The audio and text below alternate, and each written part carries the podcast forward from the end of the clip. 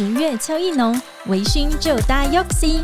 Yoxi Your Taxi，秉持克莱尔的展览异想世界微醺精神，喝得舒心，乘得安心。立即下载 Yoxi App Y O X I，优惠码输入克莱尔 Yoxi 即可享上车优惠搭乘。克莱尔陪伴同行整个十月，活动即日起至十月三十一日止。Yoxi Your Taxi。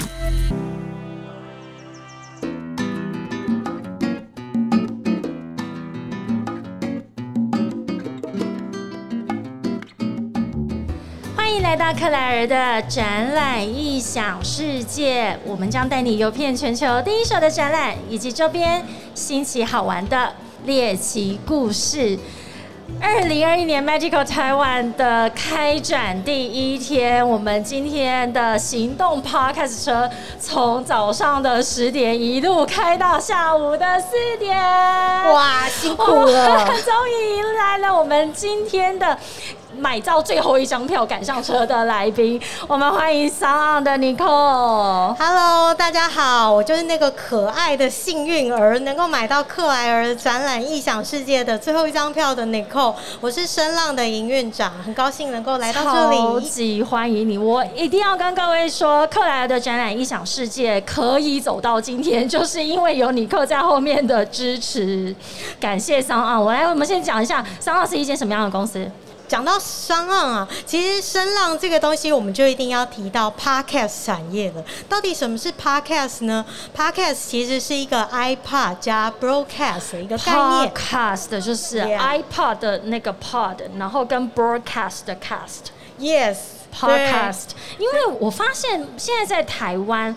呃虽然说 podcast 它的收听的族群是不是比较算是呃比较年轻族群，但我发现还是有些年轻人他听到 podcast 的时候会有一种呃疑惑感，就是那是什么？哦，讲到这个，其实说年轻，我觉得倒不如是心态跟心智上面，就是感觉到年轻，就像哎、我们彼此一样，都是在这个产业。那一般讲到就是说，这个到底这个东西是什么，我为什么要听？对多半的人啊会很好奇什么样的内容在里面。嗯，嗯包含就是比如说你今天想要舒压，想要聊美食，或者是想要知道嗯到底有什么新知，都可以透过这个新的媒体渠道来做学习。哎、你靠你自己平常最常听的 podcast 的内容是什么？呃，可能我平常工作压力很大，所以特别喜欢邓慧文医师的节目。啊，就是疗愈型的。对，疗愈型的。对我有一阵才觉得，哦，我需要那种晚安冥想类的，它会带你呼吸放松，把今天的情绪舒展掉。晚安冥想类的怎么做成一个 podcast？就是它是透过声音的这种速度，然后去放松你睡前的那个心情，这样吗？对，它有点像是透过一个柔和的音乐、背景音乐去慢慢带，然后教你说：好，现在放松你的心情，inhale。exhale 就很像深呼吸，慢慢去带动你的呼吸韵律，把你的深度拉长了，那么你就会达到放松的心哎、情。我们喜欢听的类型真的非常的不一样哎、我就是听克莱尔的展览，哎、没有，哎、我老实说，没有，我也是不是我，我跟你讲，我跟你讲，我要自首。其实我的节目，我好像做到第一季之前，我都不敢听，我懂这种心情。你你懂吗我第一次上节目的时候，我也不敢听自己录的我完全不敢打开。然后我身边的朋友。只要只要我上了他们的车，他们就想要打开我的 podcast 要给我听，因为他们知道我不想要面对，我就鸵鸟心态嘛。是那我一听到前奏，我就说我要下车。这是一种害怕。超级无敌惊恐的。但之后，我我觉得那可能是一开始我对于 podcast，就是我我终于进入踩进来了，但是我又很没有安全感。我想说我的内容到底够不够好，嗯然后我的群众到底喜不喜欢，其实都是自己吓自己。其实是，你看能够做到现在会不好吗？不是能够做到现在，我自己都吓了一大跳。就嗯克莱尔展影响世界，我们目前也已经到第三季，快要完结，即将进入到第四季。结果我们竟然搞出一台车哒！你你靠你讲一下，你今天看到这个 live podcast，我们的行动概念车，你看到的感觉是什么？我觉得我超级 surprise，因为你知道 podcast 是一个线上的东西，我们常常不知道说是说哇，它 live 到底要怎么做，可能有种种的困难必须要去克服。是可今天来到现场看到这台车，完全 surprise 哦，好可爱。第一个一定说，哎，我要留念一下。一定要。对，所以来到这边呢，其实我们希望来到二零二一年 Magical Taiwan，甚至接下来我们到二零二二，或者是我们接下来的这台概念车，我们就要把它行动化，开到每一个展场，甚至开到不同的国家，去秉持着克莱尔的展览一小世界。我们的节目核心就是带您游遍全球第一手的展览。哎，你看，我们已经做到第一件事情了，这真的是第一手的展览呢，也就是在展览发生的这个当下，我们就在这边做实况的转播，而且把它做成一个 live podcast，让想要了解这个展览的所有的人，可以透过克莱尔的展览影响世界，去更了解这个产业背后的一个趋势。第二件事情要讲，我们的核心就是。呃，带你游遍全球第一手的展览之外，也去了解周边新奇好玩的猎奇故事。你以前有没有看展的经验或参展的经验？其实哦，哇，参展的经验我们可能都比较多是真材啊，或者是推广公司的产品，是所以一般的展都会跟你贴身比较相关。但我都记得那些展就是很 fancy 啊，很多人啊，人挤人的。突然发现疫情之后有了好的社交距离以后，整个看展的品质都提升了。没错，所以我们这一次在 Magical Taiwan 的展览呢，事前的大会外贸协会也做了非常多的完善的准备，让来看展的民众跟参展商都可以非常安心的在南港展览馆的二馆去进行商业的一个交流。我要拉回来讲了，Podcast 这一门生意学问学问，它应该要怎么做？我问你，你现在手上有几档的节目？我们现在手上哦，我们应该分两件事情来谈，嗯因为我们是台湾 Podcast 的最大的托管平台，所以光在我们托管平台里面，大家猜猜看，你猜猜看有几档台湾光透过我们上架的，透过 s 节 o 上架的节目有几档？是呃一千，我太少了，太少低估了。直接三三千，好啦，我要给给点面子，来点提示，大概来个三倍再多一些。一万以上。是，依就我昨天的统计，到目前为止，我们自己的平台已经有一万四千多档节目、哦。老天呐、超多的哎、台湾才两千三百万人，有一万四千多档的节目在你们这里。没错，包山包海，就是看你需要什么样的服务。就像我们刚才讲到的，包含怎么样去看世界上猎奇好玩的事情，是怎么样去舒压这一类，怎么样去充实知识、学英文，podcast 都有。但我们自己在从事内容的制作面上的话，我们大概以累积到目前为止，大概有五十多档原创节目。所谓的原创节目是由 s o n 自己细化的原创的内容。是因为我们自己就觉得啊，台湾其实有很多好的内容，它需要被好的制作跟包装，那么就会觉得，哎、那我是不是可以邀请很多优秀的人才，或者是有趣的事情，能够跟他们口 work 一起做出一个好的节目？那请问一下，克莱尔的展览音响世界，我们的这个节目的内容，在你们的这个这么多的节目量里面，你觉得我们有什么差异化，或者是我们提供什么样子的内容给听众呢？我觉得其实你们切中了一个 podcast 很重要的地方。podcast 的东西呢，就是要讲求所谓的真实跟好的知识，怎么样去带到一个深入浅出，也就是听得懂。那我觉得这个、这个点在克莱尔的节目里面实在是表现的非常好。除了邀请这些专家的访谈来聊一些生活上会遇到的问题，或者是世界上猎奇的事情，展览里面比较特殊的亮点，这些都是一个很好的诠释方式。哎、你知道什么东西可以做成展览吗？我意思就是说，你像我们今天在医疗展，然后你可以想象的像电脑展啊、旅展，你觉得什么事情可以做成展什么事情或什么产业可以被发展成一个展览？什么产业？这个我看，其实因为台湾的展蛮多的，超级多所以像是医疗美容这种很常见。我反而觉得不是什么东西可以发展成一个展，而是我有点疑惑，睡觉这件事情可以变成一个展览的主题吗？嗯哼，哎、你哎你讲的很好哦。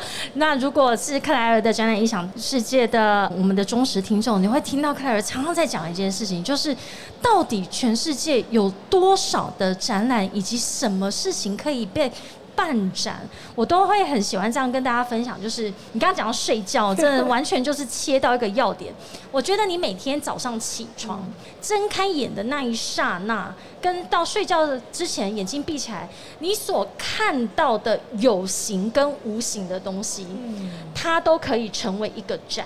它都是我们生活的一个部分。所以，所以应该是，我觉得最后我的这个节目核心呢，就是展览已经不是在讲展览本身了，是在讲我们的生活。只是这些生活，我们所用的、看到的、摸得到的或摸不到的，它都有背后的一个产业在默默的支持它。甚至你刚刚讲的睡眠，像每一年的。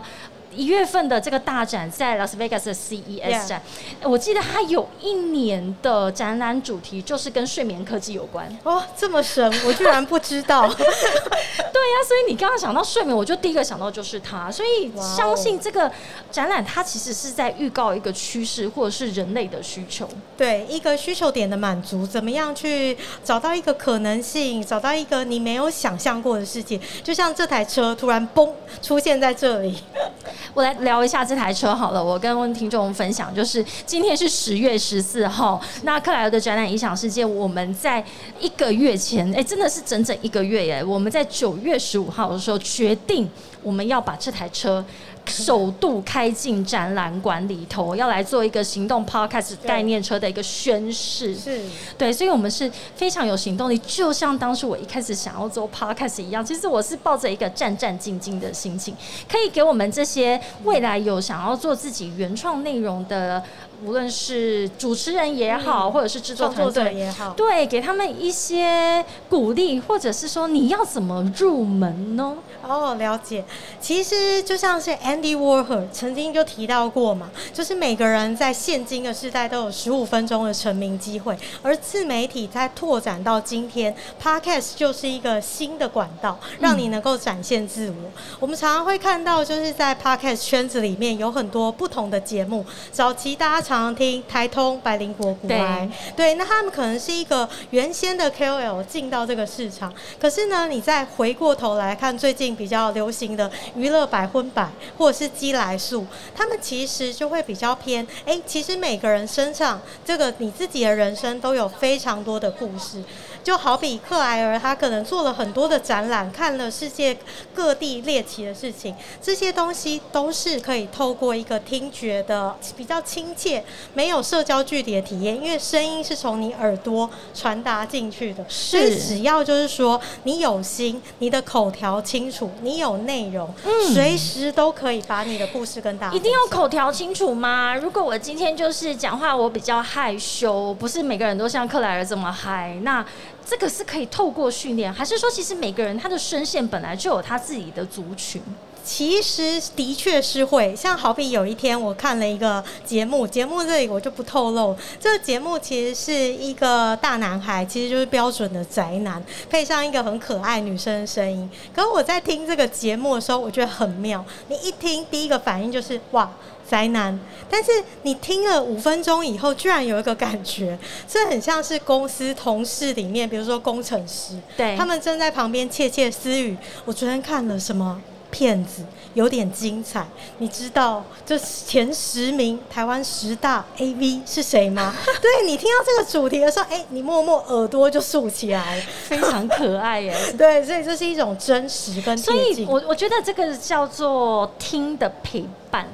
你每天听 podcast 的比例，就是占你的生活比例，你觉得有越来越长的趋势吗？啊，我可能比较例外，因为我从业。啊，你从业，所以你不想点开它？没有啦，没有。哎，对，这种只有只会很两极。但我们一般来谈，就是一般的用户，在我们调查之下，其实大部分人会花一周大概三到四天的时间都在听 podcast。那每次听的时间长度大概都会是一到两个小时左右。是对，那都会利用，比如说通勤独处的时候，我打个比方，今天做家事洗碗很枯燥，那我开一个节目来听，其实十五二十分钟，是你很快的在他的陪伴之下，同时觉得舒压，也觉得做这些苦闷的事情很快结束。哎，我几乎是每天早上一起床的时候，就是早上在刷牙洗脸啊，在准备要上班出门，我就都一直打开着 podcast。哇哦，对，然后睡前的时候也会选择 podcast 陪我一起入眠呢。我我觉得我已经是一个重度的使用者了。那我很好奇，你听什么节目？呃，我最一开始当然是听百灵果，对，因为我喜欢知道现在全球的一些呃国际新闻跟趋势，而且百灵果当然也给我非常大的启发，就是这样子的比较生硬的内容，以往我们可能是听。C N N B B C，或者是有被转译过的中文的内容，但是他们是用一个像朋友的聊天的方式，哎，所以我也在想说，未来我们的节目的走向会是到哪里？我每一季每一季其实都在想新的企划的梗 呢，快给我，你你要给我一些建议，我不管，没有啦，我都搞出一台车了，接下来可能只能搞出飞机，哎，很期待哦，下一次要再停机平路了，我们来搞飞机。对，所以刚刚你哥有跟我分享一个数据，我很好奇，就是文字跟听的对于资讯的接受度。哦，对，其实这个我们最近也很常在研究，然后到底视觉跟听觉去传达一个内容有什么样子的差异？那你知道这篇报道非常的有趣，他就说人看到视觉上面的东西，平均脑袋需要花零点五秒左右的时间才能够理解这个图像，或者是这个。个影片要传达给你的心情，可是你知道吗？用听的方式，大概你只需要一半的时间，也就是零点二五秒，你就秒懂我要说什么。你刚刚这样一讲，我第一个想到的就是像我，我是一个很不会阅读那种使用者手册的人，对，无论是什么。呃，内容是无论是机器操作啊，还是什么，就有障碍。这些都是这颗药的使用方式，然后我都看不懂。就是只要是一堆文字，我摆在那边，我就是会直接从第一行开始头晕。呃，我发现我从小我不爱读册的写呢，就是前两行阅读完之后，我就想要看结尾。对对，所以这也是为什么我自己对。然后，所以我小时候，我现在去回想我小时候的一些。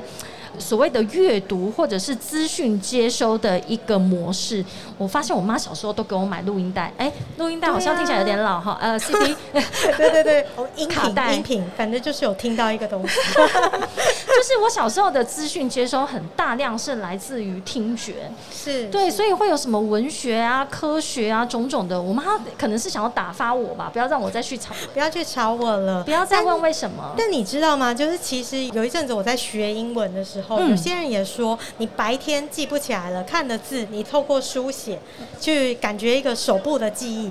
可是，在睡觉前，如果你把这些单字或者是你想要吸收的内容去 repeat 的时候，其实你的感官会收成。你眼睛闭起来，你的感官就只剩下一个耳朵，你的专注力其实会提高。那自然而然也透过睡眠的时间进行了另一种的学习。所以你妈是。有研究的，有科学化，对对对，她所以她是有做过功课的，不是只是想要打发我而已。没有啦，一石二鸟。哎我，那我们来讲一下 Podcast 目前在台湾的一个发展，因为其实 Podcast 它在国外已经是一个已经非常火红，而且也流行很多年了。但台湾为什么是好像在这一两年，甚至有人说二零二零是 Podcast 元年？是，这是跟疫情有直接的相关吗？我觉得当然，疫情的待在家的时间，因为我们常常说，你听 podcast 比较像是一个独处性的行为。比如说，你正在通勤，或者是你正在整理做家务。那既然是一个独处性的行为，就必须回到到底疫情的期间，对于这样子的产业有没有帮助？台湾为什么起步的比较晚呢？我觉得一个是我们。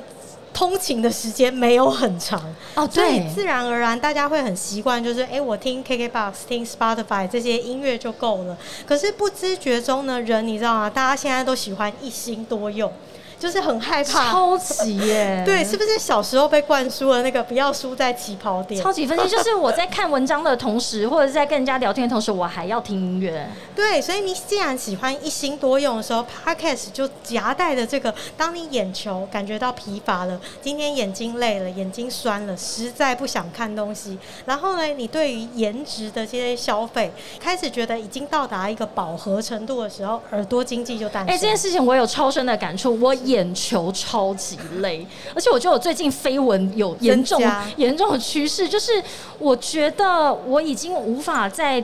久盯着荧幕这么久，然后去看，无论它是影片或者是文字的资讯，但是一旦它变成一个听觉的输入的时候，我反而整个人可以更放松，所以这也是在你们台湾开始 aware 到，哎、有这样子的一个资讯接受的管道之后，对一个新的选择。对，那我们拉回来讲，就是你们现在手上的一万多档的这个节目，Podcast 是不是相对是一个入门门槛低，但是要把它做的长久比较困难的一种类型的内容呢？对，其实就这个角度来看，既然有一万四千多档，那你在切入这个时间点，其实你只要有了手机，你可以去做录音的动作。嗯你其实，在产制一个作品上是非常非常快速的，但是它相对的也带来一个新的困扰，也就是说呢，你怎么在这些节目群里面去脱颖而出，去找到跟你一样喜好这样子内容的同温层？是，所以要怎么做的长久？哎、我觉得这件事情真的很难。我那时候想说，我头洗下去，就是你一旦洗下去之后，你就不能够说我不做了。但而且我自己本来还有听的一些节目啊，就是他们做到一季就停了，那会有点难过哎、对，因为其实你花了时间投入以后，其实人都会有一个期待，嗯会觉得说，哎，今天我花时间在这里了，我觉得应该要立刻看到回收。举个例子来说，哎，有没有多少人现在正在听我们 live 啊？或者是说，哎，有没有就是你有人订阅我，或者是 follow 我？当没有的时候，你怎么样去做坚持，就会产生一个冲击。我我知道了，所以心理素质要很强。对心理素质。但回过头来，我还是要在这里帮大家打打气。嗯其实呢，所有的节目，你必须要先让人家知道你的调性。你的调我举个例子来说，我坐在这里讲话，这只是代表一次的演出，你很难去创造一个记忆点。可是当你每次说话，你创造你的节目的调性的时候，比如说像克莱尔的节目，带大家去看世界各种不同猎奇的事情，跟展览有关的事情，就是一个很鲜明的定位。怎么样让这个定位能够让使用者或者是听众认知？其实呢，我们小小的撇步建议，至少至少每一周要维持一个更新。每一周要一次的更新。对，你可以不要长，你可以不要说，哎，我每一周都来个六十分钟好了。嗯，对会很有压力。对你这时候就在外面的压力已经够大，你还要自我打击，所以给自己一个小小的课题，比如说你可以像有些创作者会搭配一个十五分钟的主题，或者是三十分钟的主题去做一个缓冲，其实这样子的成效也是非常好的。哎、所以选择这个是在讲怎么把节目做长，但是最最一开始你要选择你的内容，也就是你的主题，你整个节目的调性，我决定我接下来要谈什么。我觉得光是这件事情就超级无敌重要。是你必须要选一个自己擅长的。举擅长的个例子来说好了，假设说你完全不懂历史，嗯可是你却想要做一个历史的节目，嗯那么你就会感觉我好像收集了很多资料，我必须要照本宣科。嗯嗯但你如果反个角度去想说，我选了一个自己喜欢、自己擅长的主题，那你就回到了一个 podcast 的真实性，你很容易去娓娓道来，就是说，哎，我聊到这件事情，我不需要太多的准备稿，是但是我有很多很多的故事可以跟大家做分享。那你觉得克莱尔的展览影响世界的风格够鲜明吗？当然，当然，我都坐在这儿了。哎，但是就是骚奥来帮我背书的概念喽。。对，真的有没有？大家如果有下载 o n 的 APP，会看到这一期的 banner 就是克莱尔的展览，会宣称这个 live podcast 开进南港展览馆二馆喽。你老实说，那 live podcast 是不是台湾没有几个人做过？真的，他跟我聊这个 live podcast 的概念的时候，我们一拍即合，而且好像是上礼拜的事情而已。会觉得，哎，我们虽然没有在同一个时空里面，但是我们居然想的事情在同一条 line 上面。是，对，所以，我们这一次的 live podcast 其实的前身是是。克莱尔的展览影响世界。我们从前期有桑奥的协助之下，我们这样一步一脚印的，那现在做到，哎、其实我已经想好我第四季做完我要干嘛了，想听吗？就是呢，我要邀请所有的来宾一来跟我一起同乐，然后我们来做一个对，就是做一个大家族的 live podcast，然后就那一集就会非常非常的丑这样子，然后那内容就是每个人说你怎么被克莱尔荼毒的，你当初为什么会被骗来，然后你在里面哈你们喝了什么饮料？对，那那我觉得你这场活动在办的时候，记得准备一些小酒，让大家酒后啊，吐你放心，不是小酒吗，哼 我们是有各式各样的酒。但我最后想要以身为一个创作者来跟各位分享的，就是嗯我觉得我在录 podcast 的过程当中呢，它对我来讲其实是一种疗愈。哎，是是你们有这样子类似的创作者的这样的心情的分享吗？有，其实他们都说，其实做 podcast 就很像他们生活中的一个部分，嗯很像是讲讲话，就是你在空中。以前我们说听广播的时候，你是透过空中去传达一个声音，去进行一个陪伴。但是现在有些创作者他在做节目的时候，反而觉得是听众正在陪伴我。啊，听众正在，所以意思哦，所以我的心理层面可能就是我想要有人听我讲话，对，maybe。所以我才会觉得很疗愈。而且我就是我的习惯就是每一次就录个两三集，然后我就可以休息个一两个礼拜，然后就不会让自己压力这么大。对，就一次把话都想讲完了。其实搞不好不是你一次想录两三集，是今天想讲的话实在太多了。实在太多了，而且我觉得我在细化这些节目啊，然后以及在跟来宾对话的过程当中，他有时候还会帮我理清一些我可能在生活中或者是工作中的一些疑惑，然后就找到一些哎，就突然迎刃而解。对，有时候盲点就是要旁边的人点，或者是你透过一个陈述的过程，你会慢慢把你的思想组织化起来。那你自己受用，其实你对于你的听众，他也是觉得非常受用，形成一个双向的互动。是的，所以我还是非常，因为我今天身边的很多朋友啊，或者是我的客户都会聊到说啊，听到说你在做 podcast，所以就都会先来到克莱尔的展览影响世界，我们先聊聊看，然后他们就会知道说这是什么样子的一个过程，再决定自己要不要头洗下去。一定要加入这个世界？对，一旦要洗头的话，就记得找桑啊，找声浪的尼克。对，欢迎大家来使用声浪服务。不管你今天是想要上架你的作品，或者是对于就是宣传内容，或者是呢你今天还没有准备好，你要成为一个创作者，你想要听各种的，哎，比如说克莱尔的节目，都可以在声浪的 APP 找得到。太好了，我们这次今天首发的最后一张车票，就是很开心邀请到 song on 声浪的尼寇来跟我们分享，而且其实是把克莱尔的展览影响世界这个整个制作的过程，到我们今天变成一台概念车的这个旅程，跟大家做分享。谢谢尼寇，我们希望下一次就飞机上见哦。哦，真的期待下一个，就是已经不是一个 live 我们就飞 podcast 上天了啦，对，一起出发吧。一起出发，谢谢大家，谢谢二零二一年 Magical Taiwan 的 Day One，我们今天告一个段落，谢谢，我们明天见喽，拜拜拜。